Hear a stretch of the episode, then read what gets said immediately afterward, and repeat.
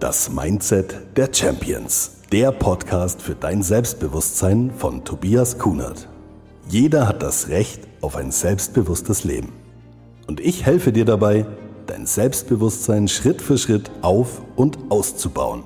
Jeden zweiten Freitag eine neue Folge, überall wo es Podcasts gibt. Immer wieder habe ich tolle Gäste, geführte Affirmationen und Meditationen, wertvolle Tipps der Persönlichkeitsentwicklung und vor allem Geschichten mitten aus dem Leben und jede Menge Humor. Das Mindset der Champions. Folge 47. Wow, Folge 47 und heute haben wir das allererste Mal eine Weltrekordfolge.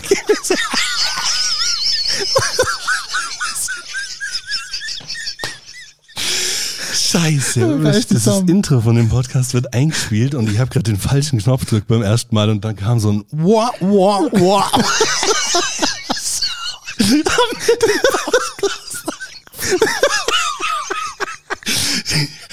Also herzlich willkommen zur Weltrekordfolge. Unsere Folge heißt Traue dich, das zu tun, was du liebst, denn das kann nämlich wirklich zum Weltrekord führen. Und mein Gast heute ist Martin Klee. Er ist Schlagzeugprofi, Buchautor, Unternehmer, Produzent, hat einen einen Groove-Kurs mit am Schlagzeug auf DVD schon rausgebracht und außerdem ist er ein verrückter Typ vor dem Herrn. Servus Martin, ich freue mich, dass du da bist. Hallo Tobi, vielen Dank, dass ich da sein darf. ist mir eine Ehre. Mir wow. auch. Wir haben uns so lange nicht gesehen. Ja. Wir kennen uns seit acht Jahren, haben wir jetzt gerade festgestellt. Das ist irre. Es ist eine total coole Geschichte, wie wir uns kennengelernt haben. Erzähle ich dir gleich. Und der Martin steht jetzt wenige Wochen vor seinem Weltrekordversuch. Das stimmt, ja. Ich habe noch gute zwei Monate und dann geht's los. Wow. Ja. Wie sieht der Weltrekord aus? Naja, also ich spiele ein bisschen Schlagzeug, 24-7, also 24 Stunden, sieben Tage lang und äh, tour derweil durch Deutschland. Also gleichzeitig. Ich höre nicht auf. Wirklich nicht. Brauchst gerade zu schauen. Ich höre nicht Ja. auf. Man kann sich das nicht vorstellen, stellen, gell? Ich mir auch nicht. Weißt, pro gespielter Stunde Schlagzeug darfst du fünf Minuten schlafen. Das Ganz heißt, genau. nach 24 Stunden wären das wie viel Schlaf? Zwei Stunden, theoretisch. Wow. Ja. Also, also insgesamt 14 Stunden Schlaf in diesen sieben Tagen. Stimmt. Ganz Ja, genau. das ist ja okay, dann ist easy. Dann ist easy. wenn, man sich, wenn man sich die Zahlen so dreht, ist es eigentlich total easy. Boah, ist das krass. Also, wie man auf so verrückte Ideen kommt und vor allem, wie man den Mumm dazu hat, das auch damit rauszugehen und das auch zu machen, das erfährst du während der Folge. Wir danken dir fürs Zuhören und heißen dich herzlich willkommen. Die Welt braucht vor allem jetzt in dieser Zeit mehr denn je geile Menschen, die Bock haben auf ein geiles Mindset, die die positiven Dinge am Leben sehen, die sich was trauen und genau deshalb machen wir diesen Podcast auch. Also koch dir wie immer gerne einen Kaffee oder einen Tee. Wir haben gar nichts zu trinken, haben wir gerade festgestellt. Ja, es tut mir leid, ich habe nur Worte. da. Ja, das ist Nur Uwe. und lass dich gerne von uns berieseln.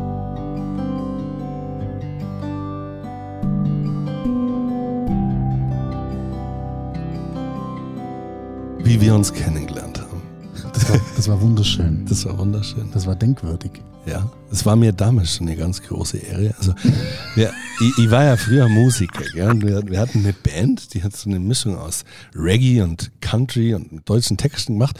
Und dann war da damals an der Festwoche, an der Allgäuer Festwoche in Kempten ein Band Contest oder Wettbewerb. Und da haben wir mitgemacht und tatsächlich auch den ersten Platz abgeräumt damals, aber mit einer anderen Band zusammen. Gell? Mit Wekoba war das damals. Wolleck, ja, stimmt. Der Hauptteil der Jury warst du. Ja, du warst der der Musik- Hauptteil. Ja. Stimmt, ja. Das ist richtig. Und dann haben wir bei dir im Studio einen, einen Gutschein für ein Musikvideo oder eine Produktion Genau. äh, von einem Song gewonnen und das war in der Purple Box. Krass. Hast du das, eigentlich, hast du das jemals eingelöst, Tobi? Nein. Super. Aber du hast mir dann damals meine ganzen Videos für die Morgenhypnosen dafür geschnitten, weiß noch. Nein. Habe ich? Ja, ja, da gibt es vom Piero ein Video, von Martin. Ah, von stimmt, ja, ganz ja, genau, ja. stimmt, stimmt. Ja. Ah, super. Das hat der Martin gefilmt und geschnitten. Ja, Ja. Also echt krass. Ich bin auch ein verkappter Videograf tatsächlich. Ja. Wirklich. Äh, Wirklich, das ist ein Multigenie. Also du musst mal, wo findet man denn dich auf Social Media? Ich glaube, das heißt Martin Klee Official, oder? Genau, und dazwischen, zwischen Martin Klee und dem Official ist so ein kleiner Unterstrich. Der ha- habe ich mir damals sagen lassen, ist wichtig. Zwischen Martin Klee und Official oder zwischen Martin und Klee auch? Nee, zwischen Martin Klee und Official. Weil zwischen Martin und dem Klee lasse ich nichts kommen. Ich habe schon gedacht, da kommen zwei. Weißt du, hätte ja sein können. Und vielleicht vor und, und, und am Schluss Nein, auch. nein, ist nur einer. Nee, okay, also einer, das geht. Du musst ihm da unbedingt folgen, wenn du, wenn du Bock auf geilen Content hast, weil der macht sich wirklich Arbeit, was der schon für verrückte Videos gemacht hat. Schon damals immer, gell, Adventskalender, wo du jeden Oh. Tag ein verrücktes Video postest. Stimmt. Wie viel Arbeit und Stress da dahinter steckt. Ja. gell. Das ist einem erst bewusst, wenn man selber mal irgendwie so ein, ein Video produziert oder so. Das wird einem erst bewusst, wenn man es dann macht, mittendrin. Und dann denke ich mir, so, scheiße. Jetzt muss ich das für morgen. Genau. Jetzt muss ich das 24 Tage durchziehen. Oh nein. Weil man, produ man produziert ja nichts vor. Also ich nicht. Ich mache das ja immer dann wirklich jeden Tag richtig, Mhm. auf was ich gerade Lust habe. Oder damals habe ich das so gemacht. Ich glaube, ich würde es heute wieder so machen. Und weil davor ist meistens keine Zeit. Ja, und dann musst du es durchziehen. Ja, leck. Ja. Und an Weihnachten bist du dann froh. Ja. Und verschläfst es dann auch. Ja. Ja. Geil. Ja, und das, also zufällig, äh, wissen wir ja, wie, wie Zufälle so spielen. Als ich dann damals zum Auto gelaufen bin von der Festwoche, da hast du dein Auto in die gleiche Richtung geparkt und wir haben uns wieder getroffen, scheinbar zufällig. Und spätestens da haben wir gemerkt, unser Humor schwingt wirklich auf der gleichen Frequenz. Und dann hat der Kontakt einfach nicht mehr aufgehört. Und ich war auf dem Weg nach China, hast du gerade gesagt. Ja. Das ist irre. Ja. Viel gut. Habe ich die mitgenommen? Nee. Nee. ja. Du hast ja vier Jahre lang äh, Voice of China, also so das Ganz gleiche genau. wie Voice of Germany, Ganz nur genau. in China, Ja. hast du gespielt. Ja, genau. Ja. Also er hat es vier Jahre lang versucht, aber in der Band natürlich auch. Vier Jahre lang versucht und naja. Und der Martin und ich, also der Martin ist der einzige Mensch, mit dem ich jemals über zwei Minuten telefoniert habe. Ohne ein Wort zu sprechen. Also wir haben tatsächlich beide nur gelacht. Das ist mir noch nie passiert. Ja, du hast mich angerufen, gell? Ja, und du warst in China und warst entsetzt irgendwie über die Uhrzeit und hast erstmal gelacht und ich denke mir, wer, wer geht denn lachend ans Telefon und musst voll loslachen und dann hat ein Lachen das andere immer weiter hochgeschaut. Das war irre. Und so nach zwei Minuten 13 oder keine Ahnung, irgendwann so, ey, hi. Das, war, das war gut. So cool. Also was wir schon Spaß zusammen gehabt haben. Einmal habe ich die nach Hause gefahren und dann steht bei Martin im Wohnzimmer ein Schlagzeug und Schlagzeuge sind ja nicht gerade unbedingt das leiseste Instrument. Oder? Und man muss sagen, es war eine Wohnung, es war es ist jetzt Ja. kein Haus, genau. Ja, da war waren also noch Zivilisation um uns rum. ja. Ja. Und dann sehe ich das erste Mal ein Schlagzeug, wo gar keine Fälle drauf sind, sondern wie so ein Netz. Und äh, dann habe ich gesagt, hey, wie ist das? Ist das leise? Und du so, ja, ja, das kann man in der Wohnung spielen. Dann sitzt er sich hin, spielt los, und es war wirklich leise, aber so nach 30 Sekunden, also ganz kurz danach, klingelt sofort sein Handy und jemand ruft an, hey Nachbar, wir sind am Üben. Das war mitten in der Nacht, gell? Äh, ganz früh am Morgen. Oder so. Ja, Ja, ja, so habe ich mich immer bemerkbar gemacht im Haus. ja. Ja. Waren nicht oft zu Hause und dass sie alle wissen, jetzt, Ah, jetzt ist er da. jetzt Hose hoch, äh, er ist da. Geil. Ja, Martin, wo, das weiß ich ja tatsächlich selber noch nicht, wo beginnt denn deine Geschichte? Also wo geht's denn ganz von vorne los? Wie bist denn du auf deinen Weg gekommen? Ja, auf den Weg gebracht hat mir mein Papa Ja. und durch die Mama. Und dann war ich da. Im Schlafzimmer meiner Eltern. Tatsächlich wie eine Hausgeburt. Das glaubst du es nicht. Echt? Nein, wirklich. Mein Papa hat mich quasi befreit aus den Zwängen meiner Mama, weil die Hebamme betrunken war. Das ist kein Witz. Zumindest hat man mir das so erzählt. Wow. Ja, die hat nämlich den Papa so genervt und der hat sie dann abgefüllt. Und so habe ich das Licht der Welt erblickt. Vielleicht ist das auch der Grund, warum ich keinen Alkohol trinke, weil ich die Folgen damals schon mitgekriegt Ich habe. wollte gerade sagen, ja, genau. Ja. Das kann natürlich sein. Ein einziges Mal in unserem Leben haben wir zusammen Alkohol getrunken. gell? Ui, welches war das? Massiv schief. Das war, bevor ich dich dann heimfahre. war das du, du warst dann Oh. erst am nächsten Morgen daheim. Oh. Du bist mit Jägermeister zu mir gekommen. Ja, das kann sein. ich war eigentlich schon der Das- Gastgeber und dann äh, ja, Das haben wir halt beide ausgeschenkt. Das kann ich genau einmal im Jahr. Das habe ich bei dir verbracht, schau. ja, genau. Aber du wolltest wissen, wie ich Ja. zum Schlagzeugspielen gekommen bin, gell? Genau.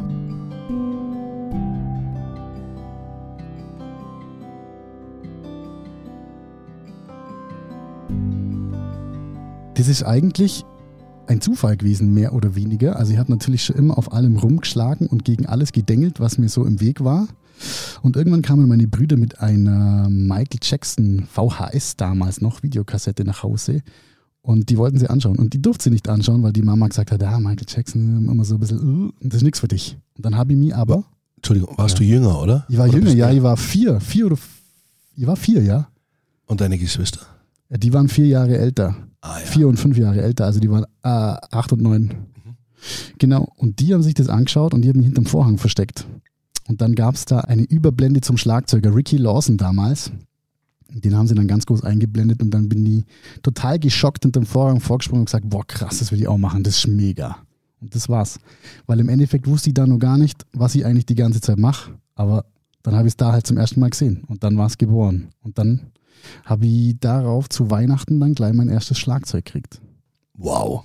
Das Weihnachtsfest war jetzt nicht so toll für alle anderen. Ich fand's großartig. Ja. Also Genau. du hast den, den ersten Schlagzeuger in deinem Leben gesehen und nicht gedacht, was ist das, sondern ah, das ist das, was ihr immer macht. Ganz genau, tatsächlich, Krass, ja genau. Ja, ich konnte mich gleich sofort, ich habe das visualisiert und konnte mich gleich sofort damit identifizieren. Mhm. Das war, das mache ich, das ist es.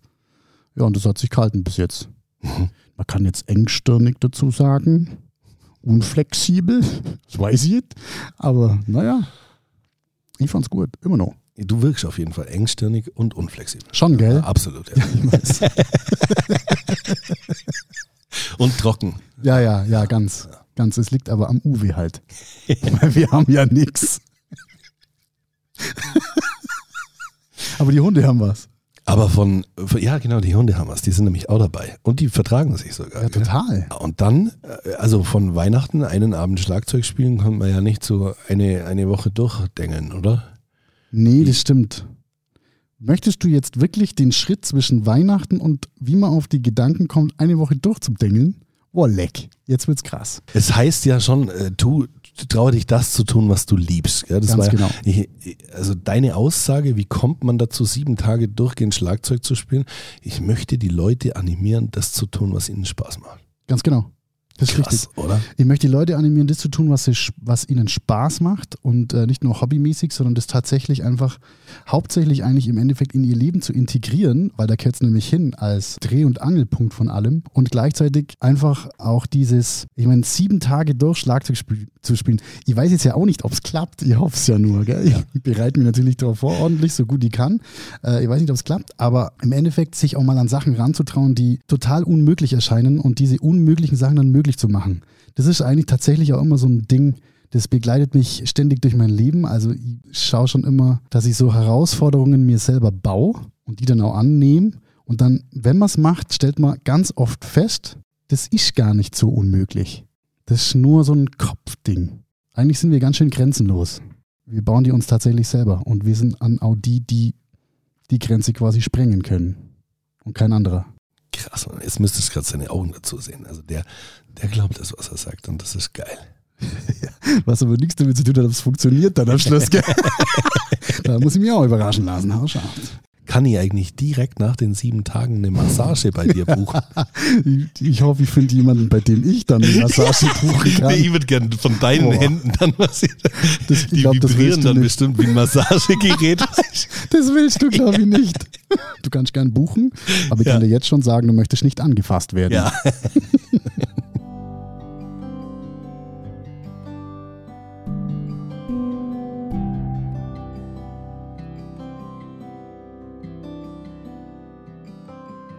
Du warst in der Schule, hast Schlagzeugunterricht genommen, oder?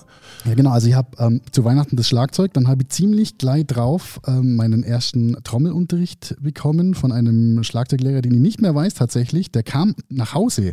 Das fand ich total abgefahren. Und der dann, mit dem wollte ich aber immer Lego spielen, eher wie Schlagzeug, weil Schlagzeug konnte ich ja schon, weißt Geil. Das hat er noch nie verstanden. Und dann habe ich mich mit dem so ein bisschen rumgeschlagen, also eher, eher mit mir als ich mit ihm.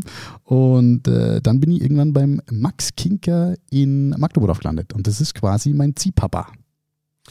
Das ist ja krass. Ja. Das habe ich selber erst vorhin kurz vor der Folge erfahren. Und der Max war ja auch schon zu Gast im Podcast. Das ja? habe ich gesehen, das habe ich immer gelesen, ja. Ja, das war so ziemlich genau Ostern vor einem Jahr. Da habe ich erst so eine Erinnerung gekriegt von Insta, von der, von der Story, die wir gemacht haben. Ich weiß jetzt nicht genau, welche Folge es ist, aber der Max Kinker, mit dem gibt es auch eine Folge. Die Osterfolge, das macht nämlich Sinn, weil der hat so große Ohren. der hört bloß nichts, weil er ist ja Trommler. Bringt ihm also gar nichts. Geil.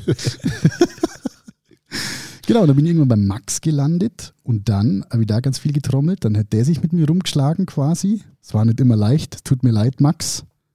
Es tut mir wirklich leid. Aber es war großartig. Für mich war es großartig. Und der Max war mir tatsächlich nicht nur ein Schlagzeuglehrer, sondern tatsächlich ein, äh, ist es immer nur, also wirklich die total, eine sehr wichtige Person in meinem Leben. Weil ich auch sehr früh Papa geworden bin.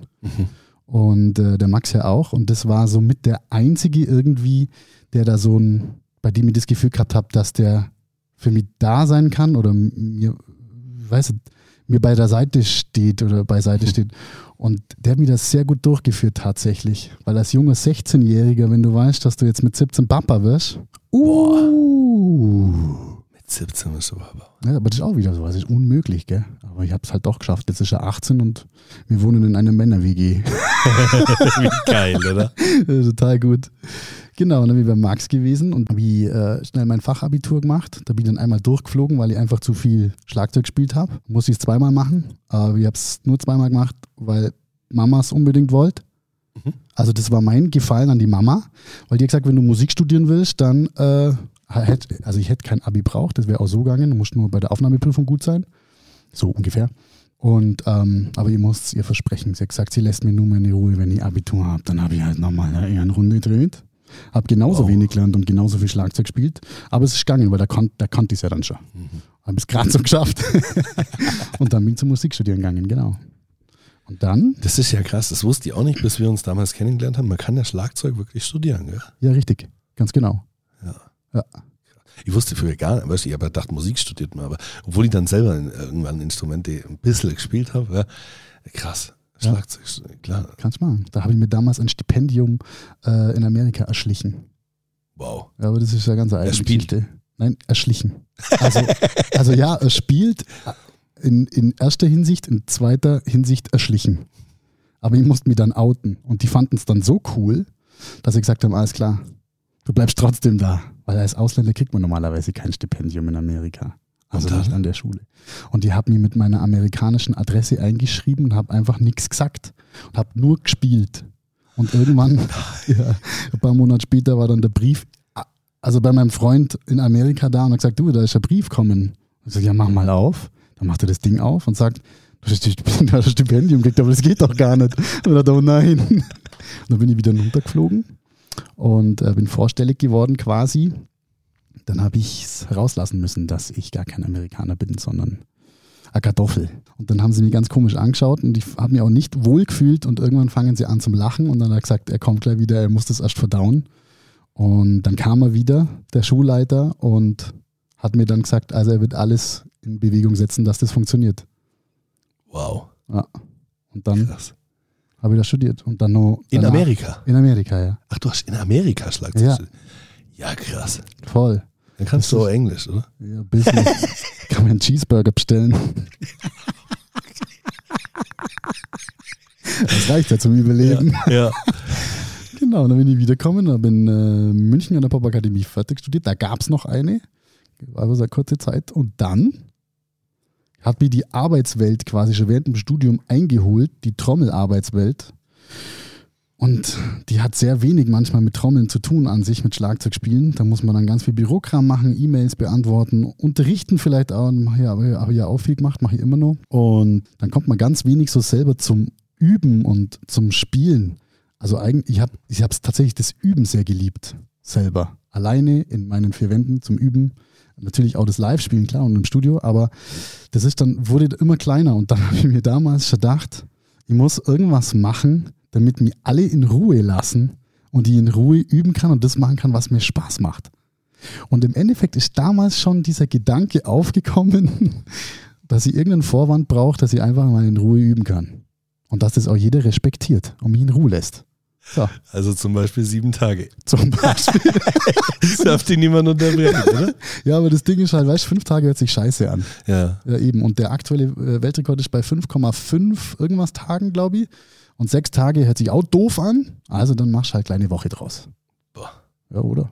Ja, Ja, eben. hilft ja nichts. Es schaut besser aus einfach. Ja. Jetzt kann ich sagen 24-7. Das wollte ich schon immer mal machen. Geil. Gab es Menschen in deinem Umfeld, das ist ja vor allem jetzt für diejenigen auch, die vielleicht überlegen, beruflich das zu tun, was ihnen Spaß macht, oder? Also bei mir waren das ja Jahre vorher, wo ich da überhaupt noch nicht überlegt habe. Das war einfach nur mein Hobby. Das war, hätte ich mir gar nie erträumen können. Und dann war es, selbst als ich dann irgendwann meinen Job kündigt habe und das gemacht habe, das war immer noch so, und es kann doch nicht sein, dass ich nicht mehr arbeiten muss. Ich mache den ganzen Tag nur, was mir Spaß macht. Also das, ich habe echt über ein Jahr braucht, bis ich das überhaupt mal über, überrissen habe, dass das jetzt einfach, das ist, es gibt kein Arbeiten mehr. Ja. Und de, also, ja, jetzt zu meiner Frage. Gab es Menschen in deinem Umfeld, die dann gesagt haben, du musst doch was, was Richtiges arbeiten und was, was machst denn du da? Und Das Witzige ist, dass du sagst, gab's. Das gibt's immer noch. ja, Das kann sich tatsächlich, können sich das ganz wenige vorstellen und tatsächlich konnte ich mir das auch ganz lang selber nicht vorstellen und bin dann immer quasi aus meinem Job, den ich hatte, äh, immer raus und habe dann mal kurz wieder was anderes gemacht. Also immer in der Branche natürlich, aber ich war zum Beispiel mal ähm, Artist Relation Manager für eine, eine riesengroße Schlagzeugcompany und muss dann feststellen, nee, das ist, das ist es gar nicht. Und weil ich es tatsächlich ganz lange selber gar nicht glauben konnte. Und jetzt ist es immer nur so, wenn mich Leute fragen, was machst du? Dann sage ich, ja, ich bin Schlagzeuger. Und dann kommt meistens gleich die zweite Frage hinterher, und mit was verdienst du dein Geld? Und dann so, mit Schlagzeug spielen und dann ist aus. Das überreißen gar nicht. Also gerade in Deutschland, Deutschland ist da ganz speziell. Die checken das tatsächlich ganz schwierig, dass man überhaupt, dass es überhaupt möglich ist, mit Musik spielen sein Geld zum Verdienen. Das ist Ja. ganz schwierig. Und dann halt eben auch mit Spaß sein Geld zum Verdienen. Ja. Was aber auch, also das hat mehrere, mehrere ähm, Ecken und Kanten, das Ganze. Wenn du mit Spaß dein Geld verdienst, dann arbeitest du ja auch nicht. Und das checkt dein Umfeld auch nicht, dass du dann trotzdem irgendwann müde bist. Dass Ja. Arbeit trotzdem auch Arbeit ist, auch wenn sie Spaß macht. Mhm. Und das ist auch manchmal ganz gefährlich, weil die fordern dann alle und du brennst dann irgendwann aus, wenn du dich nicht irgendwann mal, irgendwann mal sagst, so jetzt ist gut, weil das Ja. ist ja auch stressig, die ganze Reiserei, das ganze drumherum. Nochmal zurück quasi, sich sich, sich vorstellen zu können mit Spaß oder mit Arbeit, die einem Spaß macht, die ja dann somit keine Arbeit mehr ist, Geld zu verdienen, das äh, ist ganz schwierig bei uns in Deutschland. Wenn du in Amerika, wenn dich da jemand fragt, hey, was bist du oder mit was verdienst du dein Geld, was ist dein Job und du sagst, äh, ich bin Schlagzeuger, dann hast du ein ganz anderes Standing. Da fallen dir die Augen auf und sagen, wow, echt, wow, boah, das ist total krass. Das ist in, in Asien auch so. Eine ganz andere Wertschätzung dann auch. Das ist total, total krass für die. Auch weit weg irgendwo, aber es ist, es ist existent. In Deutschland ist das so, hä? Ja. Das geht doch gar nicht. Ich kenne das auch nicht nur vom, also vom Umfeld, sondern von der in Anführungsstrichen Arbeit selber, weil es sich ja wie Spielen anfühlt, ist es dann manchmal so, dass es mir bei der in Anführungsstrichen Arbeit passiert. Das ist, du hörst halt einfach nicht auf. Aber Ja. wenn du dann aufhörst, dann stresst der Rest im Leben. Ganz genau. Dann schaust du auf dein Handy, 30 Nachrichten, Ja. E-Mails, Ja. boah, dann fällt dir auf, boah, wie lange habe ich meine Mama schon nicht gesehen und so weiter. Ja, Dann geht's richtig runter. So, ja, das ja. stimmt. ja, Weil man sich natürlich dann auch in der Arbeit total verliert. ja. Ja.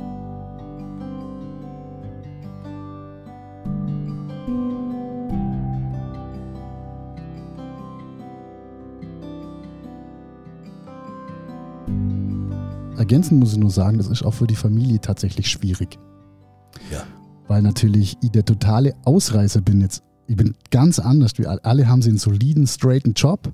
Und da kommt der Kleinste, der Jüngste, ich bin ja das Nesthäkchen, das Küken, der kommt dann raus und bildet sich ein, also diese Frechheit überhaupt, und bildet sich ein, ohne Arbeit Geld verdienen zu können. Der tut ja nichts.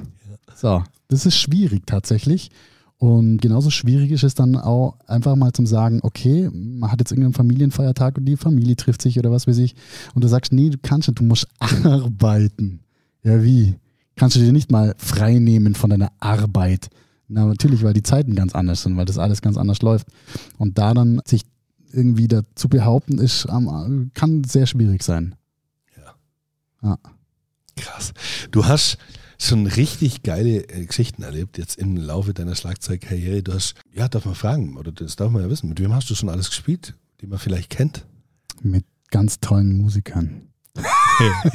Nein, tatsächlich. Ich habe ganz, ganz viel gespielt. Das weiß ich, muss, ich muss selber immer schielen, weil ich es immer nicht so ganz weiß. Also ich habe zum Beispiel Schlagzeug gespielt bei High School Musical. Das ist so eine, weiß nicht, ob man das kennt. Das ist Film, oder? Ja, ist ein Film, genau. Ja. ist eine Filmreihe im Endeffekt. Also ich mache ganz viel im Studio, mache ganz viel für Labels, ganz viel fürs Fernsehen oder für Filme. Ich habe zum Beispiel auch Matthias Schweighöfer, Vaterfreuden. Da war ich auch bei der bei dem Titelsong involviert. Genau, Mai. Ach, da habt ihr sogar ein Video zusammendreht, oder? Mit dem Matthias Schweighöfer, ja, ja, ja, ja, da gibt es auch, gibt's auch ein Video, ganz genau. Und so kommt da einfach wahnsinnig viel zusammen. Das ist eine total interessante Arbeit. Du stehst natürlich auf der Bühne mit den Künstlern dann selber. Da kommt es ganz arg drauf an, ob du jetzt gebuchter Musiker bist und quasi nur schnell abfeuerst und du bist schon quasi schon vorbereitet oder ob du mit dem Künstler schon geprobt hast. Das ist nämlich auch nicht immer der Fall. Das heißt, es kann sein, dass sie äh, hinter einem Künstler am Schlagzeug hockt und Schlagzeug spielt und der gar nicht weiß, dass ich da gespielt habe, weil er sich natürlich nicht umdreht. Also, ja. also weißt du, wie ich meine? Ja. Das ist total ja, strange. Genauso ist es im Studio im Endeffekt auch. Das muss man sich so ein bisschen vorstellen wie Stuntman-Arbeit. Mhm. Du spielst was ein, aber du arbeitest dann im Studio nicht unbedingt also mit dem Künstler, für den du einspielst, weil der gar nicht da ist, weil das mhm. ein ganz anderer Tag ist, wenn mhm. der was einsingt. Mhm. Und äh, manchmal werden Sachen vorproduziert, die dann in den Pitch kommen, die dann irgendein Künstler zieht und dann passiert es ganz oft, dass ich dann an der Tankstelle zum Beispiel beim Zahlen bin, also es war einmal so, nicht ganz oft, es war, ein, es, war, es war einmal so, dass es an der Tankstelle, dass es an der Tankstelle passiert ist. Einmal ist es in einem äh, Supermarkt passiert und äh, einmal irgendwo anders. Aber dann ähm, hörst du einen Song und denkst dir, hä? Den kenne ich doch. Und du weißt am Anfang gar nicht so wirklich, woher du die jetzt kennst, dann versuchst du das so ein bisschen nachzuvollziehen und dann äh, kommst du schon irgendwie drauf und dann äh, nimmst du von mir aus Kontakt zum, zu dem Label auf, wo das damals war oder keine Ahnung und dann kommt raus, ja, ja, der Künstler hat den Song gezogen und äh, du bist jetzt halt da auf dem Record drauf. Ach, also das ist total verrückt. Deswegen ist tatsächlich, deswegen weiche ich immer total gern der Frage aus, mit welchen Künstlern ich schon zusammen gespielt habe weil ich das manchmal gar nicht weiß, mhm. der Künstler selber das manchmal gar nicht weiß und es hört sich dann immer alles so voll krass an. Hey, du hast schon mit Ascha zusammengespielt. Mhm. Ja, aber ich habe diesen Mann nie gesehen in meinem ganzen Leben. Ja. Verstehst? Ja. Muss ich, habe ich immer das Bedürfnis, das vorher ja. zu erklären, als ja, dass ich das dann einfach, dieses Name-Dropping macht, das Klassische, weil die Arbeit einfach dann doch eine andere ist. Ja. Wir haben, vorhin habe ich vom Stuntman erzählt, ja. Das Stunt-Double, das irgend, irgendwas dreht in dem Film ja. und von dem man eigentlich gar nichts weiß.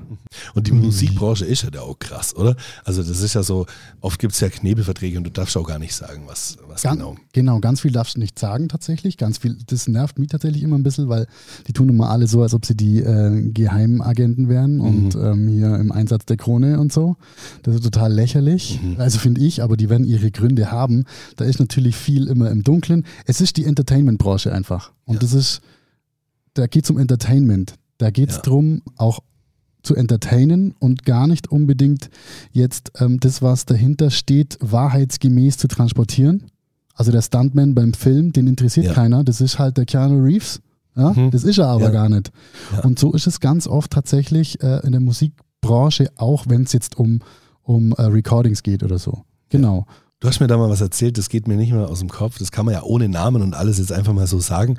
Es, es, es gibt einen, einen, Künstler oder eine Band, da ist der Schlagzeuger auch relativ bekannt und der hatte mal irgendwie eine Verletzung, wo nicht klar war, ob er durchspielen kann, das ganze Konzert. Und dann würdest du eben gebucht, das durfte man aber nicht sagen, und hast unter dem Schlagzeuger gelegen, ja, und wenn er ein Zeichen gibt, dass er nicht mehr kann, dann gehen die Scheinwerfer von ihm weg, er geht kurz runter, du siehst gleich aus wie er in dem Moment, weil sie dich halt so herrichten, dann spielst du die Songs bis zum letzten Song und dann spielt er wieder den letzten und verbeugt sich dann. Genau, das ist jetzt aber allerdings eine Vorgehensweise, die ist natürlich, also ich weiß nicht, ob es die jemals nochmal so gab, ja. warum er das damals so, so gemacht hat, das kann ich dir nicht erklären. Äh, das weiß ich nicht, weil es vielleicht zur Show gehört hat oder manchmal steigt man selber nicht durch. Mhm. Aber tatsächlich, ja, ich war ähm, unterm Drum, also hinterm Drumriser in so einer Kabine. Der hat einfach so lange gemacht, wie er konnte und ist dann von der Bühne und die also waren auch riesen Videoleinwände, da hat man einfach was anderes drauf projiziert dann. Das hatte keiner gemerkt und dann, obwohl der viel größer ist wie ich, also ja. viel größer ist wie ich und dann habe ich das gleiche angehabt. Sehe auch ganz anders aus tatsächlich und, und habe mich da hingeguckt und habe dann das Konzert fertig gespielt. Ja, und zur, zum Verbeugen war halt dann er wieder da. Ja. Und ich äh, bin hinter der Bühne verschwunden. Also eigentlich. Krass, oder? Was man das so alles. Total, also eigentlich was total offensichtlich ist und ich denke auch, dass die die eingefleischten Fans oder auch einfach Fans, die das damals miterlebt haben, die haben das sicherlich auch irgendwie gecheckt, aber wie, wie gesagt, ich kann dir nicht sagen, warum man es damals so gemacht hat. Mhm. Ich habe auch schon Konzerte gespielt, da bin ich als Heavy Metal Drummer gebucht worden und musste mir Tattoo-Strümpfe anziehen, weil ich der Einzige war, der nicht tätowiert war. Also das ist, nee. das ist ekelhaft, wenn man anfängt zu schwitzen. Scheiße. ja, also. Und dann war doch mal irgendwas, wo sie dich für ein Musical gebucht haben, das du aber noch gar nicht konntest. Und du hast auf dem Hinweg hast du oh, mit ja. dem Tablet das ganze Musical auswendig gelernt. Äh, ganz genau, das war ganz, das war ganz lustig. Da haben sie mich gebucht für ein Musical und die hab dann als, quasi als Notfall, das habe ich jetzt nicht dazu gesagt, weil jemand ausgefallen genau, ist. Genau, ja. ganz genau. Ja. Und hab das in der, hab das am in der Nacht vorher erfahren, bin in der Früh abgeholt worden von einem Fahrer, habe ein iPad gekriegt, da war das komplette Programm drauf und bin dann auf dem Weg zum Musicalhaus, da bin ich das alles durchgegangen. Da war auch eine virtuelle Führung von dem Musicalhaus, dass ich weiß, wo ich hin muss und alles. Konnte mir dann so quasi natürlich Notizen machen, weil ganz auswendig kannst du es nicht spielen. Und dann gab es einen kurzen Soundcheck und dann ging es los. Da weiß ich dann auch Bescheid. Da muss ich ein bisschen durchzittern, ja. ein bisschen durchbescheißen. Aber es geht auch. Also ja. von dem her, das ist alles möglich. Es gibt die tollsten Sachen da. Ja, krass. Also das war bei dir schon während dem Studio klar, äh, Studium klar, dass du einfach danach beruflich Schlagzeuger bist. Das war schon so klar, da war ich fünf. Ja, geil. Wieder die Augen. ja. Das war so ganz klar. Äh, nee, nee, nee. Also da habe ich mich nicht lumpen lassen. Was waren denn deine größten ich will auch immer den Menschen Mut machen, Fehler zu machen, weil Fehler sind ja was Positives. Oh ja. Ein weiter. Absolut. Was waren die größten Fehler, die dir passiert sind? Also das wo heute im Nachhinein sagst, gut, ja. dass es passiert ist. Ich weiß nicht, ob es gut war, dass es passiert ist tatsächlich. das, das weiß ich nicht. Ich, das hat sich aber tatsächlich als sehr unangenehm in meinen Kopf und in meinen ganzen Körper gebrannt, weil ich das immer nur spüre. Ich bin mal von 20.000 Leuten ausgebuht worden weil es einen Absprachefehler gab. Und ja, das war so eine, so eine Nummer mit einem DJ. Die hatte immer den gleichen DJ, ohne dass wir uns gekannt haben, aber das war immer der gleiche. Und die Show bei ganz vielen Veranstaltungen quasi abgefeuert und habe dann irgendwann, unaufmerksam wie ich bin, und gewohnt, wie ich es war, nicht mehr darauf geachtet, wer jetzt DJ ist und nicht, weil es auch immer ganz schnell ging. Ich konnte nie davor Hallo sagen, weil der immer an Action war und ich konnte danach und nicht Danke sagen und Tschüss. Und dann tatsächlich nicht mehr darauf geachtet. Das war immer so, ihr habt was vorbereitet und der hat dann immer so Chart-Songs eingespielt im Hintergrund und das musste timingmäßig, musste das passen. Ich habe damals, ich, ich versuche die ganze Zeit drum rumzureden, aber ich komme nicht drum. Ich habe damals mit Kuhglocken bekannte Hits gespielt. Das war, ein, das war eine ein totaler Schmarrn, aber die Leute sind völlig drauf abgegangen. Das war wirklich, das war eine, eine Spaßidee tatsächlich, damals von Antenne Bayern. Mhm. Und, ähm, da hat es angefangen und dann habe ich, das war eigentlich nur ein Aufhänger für so eine, für so eine, für so eine Show hier im Allgäu, dass sie gesagt haben, sie brauchen irgendwas mit Kühen. Und dann ähm, hat mich jemand angerufen und dann habe ich halt irgendwelche Songs mit Kuhglocken eingespielt, die sie mir besorgt haben am gleichen Tag, wo ich es eingespielt habe. Mhm. Und das war eigentlich nur fürs Studio, weil sie halt einen Aufhänger braucht haben beim Radio, hey, wir sind jetzt im Allgäu. Und die haben sich totgelacht, als ich das gemacht habe im Studio, wie die gesehen haben, wie schnell das gegangen ist und alles. Und die haben sich kaputt gelacht und dann haben sie mich gefragt, hey, kannst du das heute Abend auch machen? Ich glaube, dass das im Innenstadt war tatsächlich. Und da habe ich gesagt, ja klar, das machen wir live auf der Bühne, zack. Und dann spielst du natürlich dieses Thema von diesem Song und die Leute checken es dann teilweise, aber eben teilweise nicht. Hä, was soll das jetzt? Und wenn dann aber der Song eingefadet wird, dann löst sich das auf und es gibt diesen ah. Aha-Effekt. Ganz genau.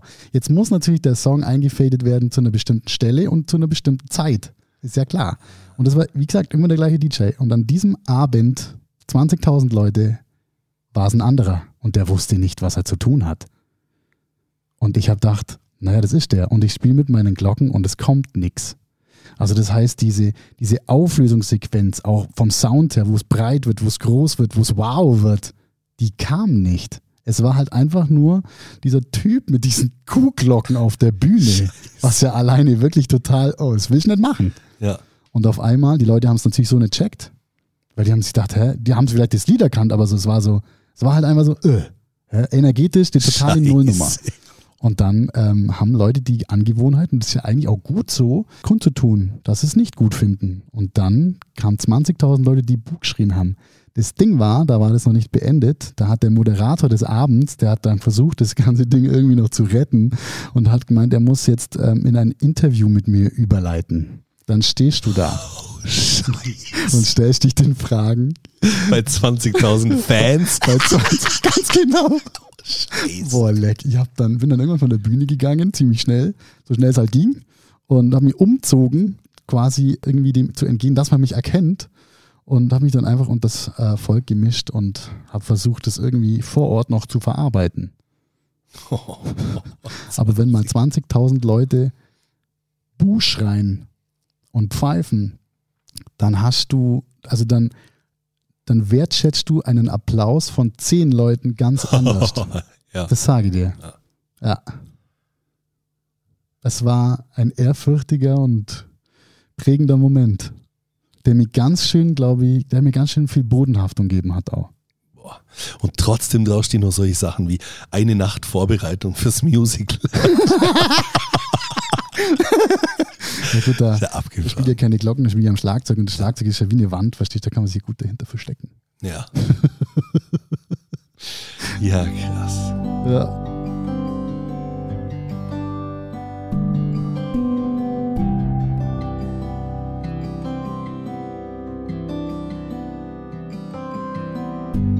Du spielst während deinem Weltrekordversuch auf einem Hänger, oder? Und dann kann man dich irgendwo hinfahren. Also du darfst ja wirklich nicht anhören, äh, aufhören.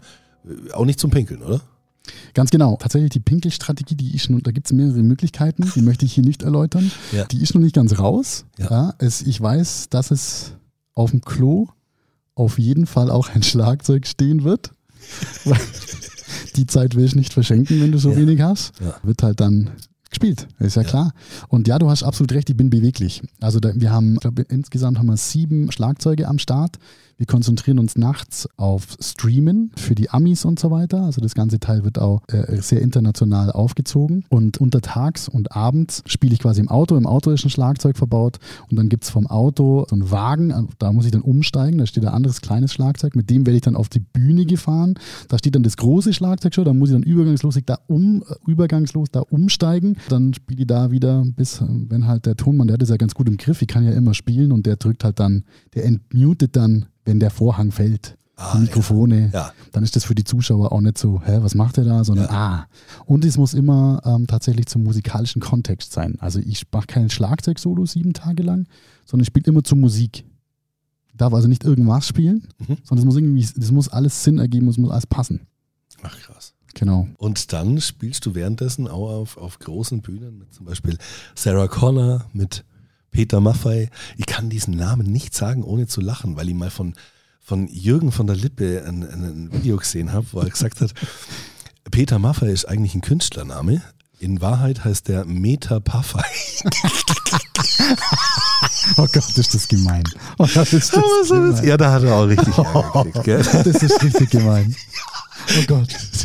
Aber ich kann einfach, ich kann nicht Peter Maffei sagen, ohne da dran zu denken. Also ja, mit dem stehst du auf der Bühne. Ja, tatsächlich. Peter, da freue ich mich auch ganz besonders drauf, weil ich den Mann wahnsinnig schätze und ähm, ich habe tatsächlich, habe ich den immer so in diese Schlager-Richtung äh, Neidruck, da war er ja auch Mhm. und ich kenne aber seinen Schlagzeuger ganz gut. Äh, der hat mich dann mal eingeladen auf, auf eine ganze Tour, auf ein Konzert von der Tour und alter Schwede, was dieser Mann abfeuert, das ist auch vom anderen schon. Die ganze Band, das ist unfassbar. Also so geil. Ja, die sind richtig rockig geworden über die Ja, Zeit. Gell? abartig. Ist mega. Richtig, richtig cool. Und auch menschlich. Der Typ ist großartig. Geil. Ja, da, äh, da gab es einen Zeitungsartikel, gell? Du hast ihn ja schon getroffen jetzt, wo er, er war in Kempten und hat sich den, den Hildegardsplatz angeschaut, oder? Hildegardsplatz, Richtig, ja. Äh, Residenzplatz. Residenzplatz. Und da habt ihr euch getroffen, oder? Ganz genau. Ja, da haben wir kurz über ein paar Sachen gesprochen, wie wir das so machen werden und überhaupt. Und durch das, dass wir durch den oder mit dem Weltrekord wollen wir auch Gelder sammeln für benachteiligte Kinder und für Tiere. Da ist natürlich der Peter mit seinen ganzen Stiftungen natürlich, der hat da natürlich einen Ja. Plan. Genau, da haben wir natürlich dahingehend auch viel irgendwie Informationen ausgetauscht. Boah. Also Ja. auch noch mit einem guten Zweck. Ganz genau, ja. Weil mir das ist wichtig, auch was zurück zum Geben. Und ich habe ja einen Hund, ich bin ja ein totaler Hundenarr, Ja. ein totaler Hundenarr. Ja, wir haben da tatsächlich gerade ein Projekt in Aussicht, das kann ich jetzt aber noch nicht sagen, weil das noch nicht ganz spruchreif ist, was Tiere anbelangt. Wenn das klappt, das wäre ganz toll. Und mit den Kindern, da arbeiten wir zusammen mit den mit Herzenswünsche Allgäu, die quasi dann ähm, Kindern immer ihre, ihre Wünsche erfüllen. Auch im Krankenhaus. Wir spielen auch, äh, oh stimmt, wir spielen auch, mir fällt das immer nach, nach und nach immer ein, was wir alles machen, weil es so krass ist. Wir spielen auch im Klinikum in der, auf dem Dach für die Kids für, äh, auf der Kinderstation. Nee. Ja, da mal, reißen wir eine Riesenparty für die ab. Ja, krass. Ja, klar. Ach, wie geil. Es geht los, wann? Am 16.06. 16.06. Es endet, wann? Vor, also hoffentlich. Äh, es endet hoffentlich nicht früher, es endet hoffentlich am 23.06. Wow. Und zwar in Füssen im Festspielhaus. Okay. Wenn du Feuerwerk das Ganze so. irgendwo, Feuerwerk, Feuerwerk. wenn du das Ganze irgendwo verfolgen willst, Martin, sag uns gerne nochmal ein paar, also gerne die Daten, die du weißt, wann du wo spielst und wo man das vielleicht online verfolgen kann, wo dein Kanal ist, einfach das mit Ja, Das ist, das ist total einfach jetzt, weil ich weiß natürlich immer gar nichts. Ich mache das zwar alles und organisiere das alles auch hauptsächlich mit ganz vielen Helferlines. Übrigens, danke für alle. Aber das ist total einfach, weil man muss einfach nur auf martinklee.com gehen. ohne Unterstrich. Ohne Unterstrich, auf keinen Fall. Alles zusammen. Und da sind dann alle Informationen drauf, wo wir sind und äh, wie wir was machen. Und noch ist ni- auch der ganze Tourplan ist noch auch gar nicht wirklich klar. Also gibt es noch ein paar Sachen, die sind noch offen, aber die werden nach und nach gefüllt. Und da gibt es dann auch den 24-Stunden-Livestream. Also da kannst du quasi dann vom 16.06. bis zum 23.06. kannst du mich 24 Stunden verfolgen. Da musst du jetzt gar nicht die Augen reiben. Ja, kannst du mich quasi 24 Stunden verfolgen und du kannst dann quasi gucken, wie groß der Tränensack wird im Lauf der Zeit. Also man kann dadurch, das kann man Studie machen, den menschlichen Verfall äh, super gut nachvollziehen. Echt? Ja, sicher. Was meinst du Tränen? Was meinst du, wie ich ausschaue nach drei Tagen? Ja. Um Gottes Willen. Du hast ja schon mal so eine krasse Aktion gebracht, einen, also 24 Stunden Trommelwirbel. Gell? Ja, und das Da war haben mit wir dir, das war mit dir, das war mit dir. Ja, das Ja? war total verrückt. Das war nämlich eine totale Spontanaktion, gell? Ja, ja. und äh, da habe ich mich nicht 0,0 darauf vorbereitet. Und ich wollte einfach nur, das war im Endeffekt auch für das, was wir jetzt machen. Mhm. Ich wollte einen Weltrekord machen, bevor ich den großen mache, um einfach mal reinzufühlen, wie ist denn das eigentlich, wenn man Weltrekord macht? Wie Ja. reagiert die Presse drauf und welchen Anklang findet das eigentlich so und muss auch ein bisschen gucken. Und dann habe ich, mir habe ich mir einfach mal alles durchgeschaut, was so das Einfachste wäre. Ich kann überhaupt kein Trommelwirbel spielen. Ja, auch nicht. Deswegen haben wir ihn ja Hast du 24 es halt Stunden. seitdem gibt. nicht mehr gemacht? Deswegen haben wir ihn ja gibt 24 Stunden lang, weißt du, darf schon blöd sein. Ja. Und dann ruft der Martin mir an und sagt, du, kannst du eigentlich mit der Hypnose auch Schmerzen ausschalten? Weil ich muss jetzt dann 24 Stunden Trommelwirbel spielen. Und dann haben wir es aber echt gut hinkriegt. Wir haben das mega gut hingekriegt. Also das war tatsächlich ähm, dein Verdienst eigentlich, dass es alles so geklappt hat. Das muss man wirklich sagen. Nein, weil was die Leute nicht wissen ähm, und ganz auch ganz viele nicht wissen, die dabei waren und auch ganz viele nicht glauben, ich habe mich auf diesen Weltrekord wirklich 0,0 vorbereitet. Und zwar, ich habe mich nur mental vorbereitet, nicht körperlich. Ich habe mir die ganze Zeit gesagt, ich spiele jetzt schon seit, keine Ahnung, wie lange war es damals, 20 Jahre oder so. Ich spiele seit 20 Jahren Schlagzeug. Ich weiß, wie man die Stöcke hält. Mein Körper weiß, was er tun muss. Das wird kein Problem. Weil ich mir gedacht habe, wenn ich jetzt die Stöcke anfasse, Wochen davor, es war ja eh, ich glaube, ich war zwei Wochen davor, war das klar, dass ich das mache. In diesen, in diesen zwei Wochen die Stöcke angefasst und hätte mein, mein Drumroll gemacht und meine Arme hätten nach zwei Stunden wehtan, dann wäre die Nummer durch gewesen. Ich glaube, das hätte ich mental nicht geschafft. Und somit habe ich mich da mental so drauf vorbereitet und du warst für den Rest zuständig. Weil es hat schon wehtan dann am Schluss. da war ja dann auch ein großes Konzert am Ende, wo dann noch richtig ausgeflippt bist. Sollten wir meinen 24 Stunden, jetzt reicht's. weißt du. Ja, aber gut, da haben sie mir auch in die Enge getrieben, ganz ehrlich. Ja. Also mein linker Arm, der hat ausgeschaut, alles wie die, wie die Wurst. Und dann ist irgendjemandem nur eingefallen, der Martin könnte jetzt noch Schlagzeug-Solo machen. Ich dachte, ich spinne, ich konnte nichts mehr bewegen. Da kannst du ja schlecht sagen Nein, wenn die Meute schreit. Ja. Da bist halt einfach ein Zirkusaf dann. Ja. Dann mach's halt. Naja, schön war's nicht, gell, aber laut. Hey, jetzt fällt mir gerade ein, wir beide haben dann auch mal nur zusammen mit der Anna an einem Band-Contest äh, teilgenommen und der ist dann richtig schief gegangen, weil keiner von uns Zeit hatte. Wir haben uns währenddessen kaum gesehen, jeder hat irgendwie für sich gemacht. Dein Tonstudio ist dann am letzten Tag nur ausgefallen und du saßt dann dran, Käse weiß, als ich runtergekommen bin, und gesagt, ich saß jetzt die ganze Nacht dran, das Studio ist fertig, aber ich muss jetzt ins Bett. Nein, ich habe noch einen Gig.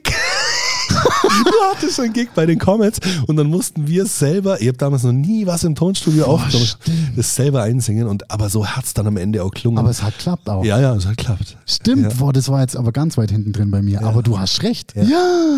Das war so geil, weißt du, da war ich damals in einem Radio-Interview und die Anna hat mich im Radio interviewt und ich habe gesagt, sag nur nichts über das neue Album, wir wissen nur nicht, wie lange es braucht. Und dann hat sie einfach frecherweise gesagt, was kann man denn über das neue Album schon sagen? Und wir waren ja live und dann habe ich gesagt, na, dass ein Feature mit dir drauf ist. und dann guckt sie mich so an, ja, jetzt müssen wir ein Feature machen. Also als das Mikro dann aus. Ist das. Und so ist das entstanden. Boah, ist das gut, das wusste ich gar nicht schon. Ist aber, also die Nummer haben wir niemals veröffentlicht. Das ist alles vom Markt. Also Ah, ich dachte, da gab's ein Video Musik gibt es von mir nicht mehr. Nee, nee. Ach, ehrlich? Oh, schade. Ich fand's großartig. Also die Musik zu den Affirmationen natürlich noch. ja, natürlich. Ja. Geil. Was sind die größten Herausforderungen an den sieben Tagen für dich? Da gibt's eine ganze Reihe tatsächlich. Sieben Tage Schlagzeug spielen heißt sieben Tage sitzen. Ja, das ist, klingt total banal. Da brauchst du Sitzfleisch. Und zwar richtiges Sitzfleisch. Also da geht's von der Wahl der Hose fängt's tatsächlich an. Also eigentlich schon bei der Unterhose, der Hose und vom Stuhl. Dann war eine Herausforderung auch, wie man das Schlagzeug stellt, dass es einfach keine einseitige Belastung ist, sondern dass es einfach auch passt. Also das habe ich tatsächlich mit, mit einem Physio dann so ein bisschen optimiert, das Ganze. Und dann geht es darum, ich muss 24-7 zur Musik spielen. Die muss ich ja auch irgendwie hören. Und gleichzeitig muss ich auch mein Gehör ja auch schützen. So, jetzt kannst du natürlich einen Kopfhörer aufziehen. Jeder weiß, wenn er mal drei Stunden einen Kopfhörer aufgehabt hat, egal ob er jetzt im Ohr war oder auf dem Ohr war, dass sich das ganz schön komisch anfühlt irgendwann. Wenn du natürlich so In-Ear-Systeme hast, die du in den Gehörgang reinschiebst, das entzündet sich irgendwann. Wenn du irgendwann eine Muschel auf den, auf den äh, Ohren drauf hast, das wird sau heiß irgendwann. Also da musst du eine gute Mischkalkulation machen. Also wir werden so arbeiten, dass wir tatsächlich die Shows mit In-Ear spielen, dann viel mit Kopfhörer, aber eben dann auch Kopfhörer runter und ähm, dann hängt da irgendwo eine Box, wenn es dann keine Band gibt, wie zum Beispiel im Auto oder keine Ahnung. Und dann muss ich da dazu spielen. Weil ich spiele ja quasi zu, zu Play-Alongs oder zu Songs dazu. Jetzt zum Beispiel im Auto, da ist ja keine Band und auf der Bühne spiele ich ja wieder mit Band und das muss dann irgendwie äh, lückenlos äh, funktionieren. Also das ist organisatorisch quasi, das ist echt, echt eine Nummer. Und dann, durch das, dass wir ja auch die ganze Zeit unterwegs sind, müssen wir diese ganzen Stationen, die wir dann haben, diese ganze Tour, die müssen wir davor schon mal abfahren, weil wenn dann auf einmal irgendwo eine Stufe ist, die keiner irgendwie gesehen hat davor, dann ist natürlich auch wieder blöd. Klar, kann man den Kerl dann da raufhieven auf seinem Schlagzeugwagen. Aber ähm, wenn sich natürlich solche Sachen vermeiden lassen, dann muss man die natürlich ausgrenzen, weil es wird, denke ich, viele Überraschungen geben in der Woche, die keiner auf dem Schirm hat. Und da ist natürlich vom Strom über die, die Drumsets, welche Drumsets und also alles. Eine Riesenherausforderung sind auch die Hände. Du musst dir vorstellen, diese, auch wenn du nicht super, ich bin jemand, der hat eine wahnsinnig gute Schlagzeugtechnik.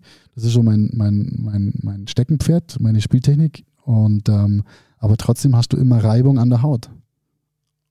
Und da musst du natürlich schauen, dass du beim Maffei zum Beispiel, da werden einige Leute da sein, da kommt Adrenalin. Adrenalin ist auch ein Riesenthema, dass dein Körper dann danach nicht völlig in, in, in runterfährt und Ach erholen muss. Ja. Ich spiele auf dem Riesenrad im Skyline Park. Ich habe Höhenangst. Verstehst du? Spiele ich aber schon am zweiten Tag. Ja, kannst du dir vorstellen, wie soll ich das machen? Also, da gehen die Herausforderungen nicht aus. das ist, ähm, naja. Hey, Respekt für diesen Mut. Danke für die tolle Geschichte, die Inspiration. Sehr gerne. Und wenn du da draußen gerade den Weg gehst und du merkst, irgendwie fühlt sich alles sinnlos an und es gibt eine Sache, die macht dir unglaublich viel Spaß im Leben, dann, ja, ich weiß nicht, ob du an den Sinn des Lebens glaubst, aber ich habe mal, hab mal gehört und das ist ein schönes Bild im Kopf, wir haben alle so einen Kompass in uns, so einen Kompass in Richtung Lebenssinn. Und wenn die Nadel zumindest in die richtige Richtung zeigt, dann fühlt sich alles irgendwie richtig an im Leben. Richtig ist dann, wenn es leicht geht, Ja. finde ich. Umso schwerer was geht, umso weiter ist man weg vom Lebensweg. Ich habe allerdings auch ein paar Mal gedacht, in meiner Selbstständigkeit ist, ist ich mache nur Sachen, die mir Spaß machen. Und dann, ich fand das vom, vom Dalai Lama sehr schön ausgedrückt, so nicht nur Spaß und Glück, das ist immer von den Momenten abhängig. So. Ja. Ein schönes Lied, wenn es vorbei ist, ist der Spaß vorbei. Ja. Aber Erfüllung oder Freude ist wie eine Schwangerschaft. So, du weißt, das ist mit Schmerzen verbunden, mit Ängsten und so weiter, aber am Ende lohnt sich's. Ja, absolut. Natürlich gibt es immer einen Preis, den man zahlt Ja. für, für jeden Spaß. Ja. Aber naja, wenn der Spaß so groß ist, dass man gewillt ist, den zu zahlen, Ja. wenn das passt, das Verhältnis, dann sollte man es machen. Ja. Auf jeden Fall. Wenn die Augen leuchten bei dem, was du tust, Oh dann, ja. dann, ist, dann läuft's auf jeden Fall. Das, oh. Also, wir hoffen, wir konnten dir mit dieser Folge Inspiration geben und vor allem Neugier. Wir wollen den Martin jetzt alle begleiten. Also, ich werde so oft ich kann in den Stream reinschauen. ja, bitte, komm vorbei. Alle Ja, vorbeikommen. klar, ich komm- Streamen, ja. reingucken, Ja. vorbeikommen, alles. Ja, Immer. Machi, wir unterstützen dich echt heftig. Wenn ich vorbeikomme, film ich auch in der Story und jetzt spielst du mir unbedingt noch was vor, okay? Echt jetzt? Muss ich Ja. schon wieder? Ja, klar. Ja, boah. Also, wir hören uns in zwei Wochen wieder. Danke dir fürs Zuhören. Mein nächster Gast in zwei Wochen ist Wiedmann. Total cool. Ich freue mich mega drauf. Ein begnadeter Rapper und Sänger und was er nur so alles macht, erfahren wir in der Folge. Bis dahin wünschen wir dir jetzt wunderschöne zwei Wochen. Abonnier gern unseren Podcast. Das kostet übrigens nichts. Ja, also das wissen nicht alle. Wenn man das Abonnieren drückt und die Glocke, du wirst einfach nur benachrichtigt über die nächste Folge. Und abonnier gerne unseren Kanal. Schau gerne bei mir auf der Website vorbei, tobias-kunert.de und vor allem beim Martin auf der Website. Martin, www.martinklee.com. ach, .com. Ja, Ja, .com. Du kannst auch DE machen, ist alles, bin alles ich. ja. Ich bin ja, weißt du, international und so. Und Martin Klee minus unterstrich Nein, auf gar keinen official Fall. bei Ach so, Insta. bei Insta, ganz genau. Martin Klee unterstrich official. Ja, genau. Bei Insta. Bei, Bei Facebook gibt es mich auch. Bei YouTube gibt es mich auch. Mich gibt es überall. Echt? Ja, ich bin Ja. super nachlässig worden. Schaut euch jetzt, den an, da gibt es auch geile Berichte auf YouTube über dich, gell? Ja, wenn, wenn ihr vorbeikommt, jetzt wird es gefüllt wieder. Jetzt ist der Spaß, äh, hat jetzt ein Loch, das muss jetzt gestopft werden und jetzt geht's voll ab. Ja, Mann. Ja, Mann. Danke, eine schöne Zeit und bis dann. Alles Gute.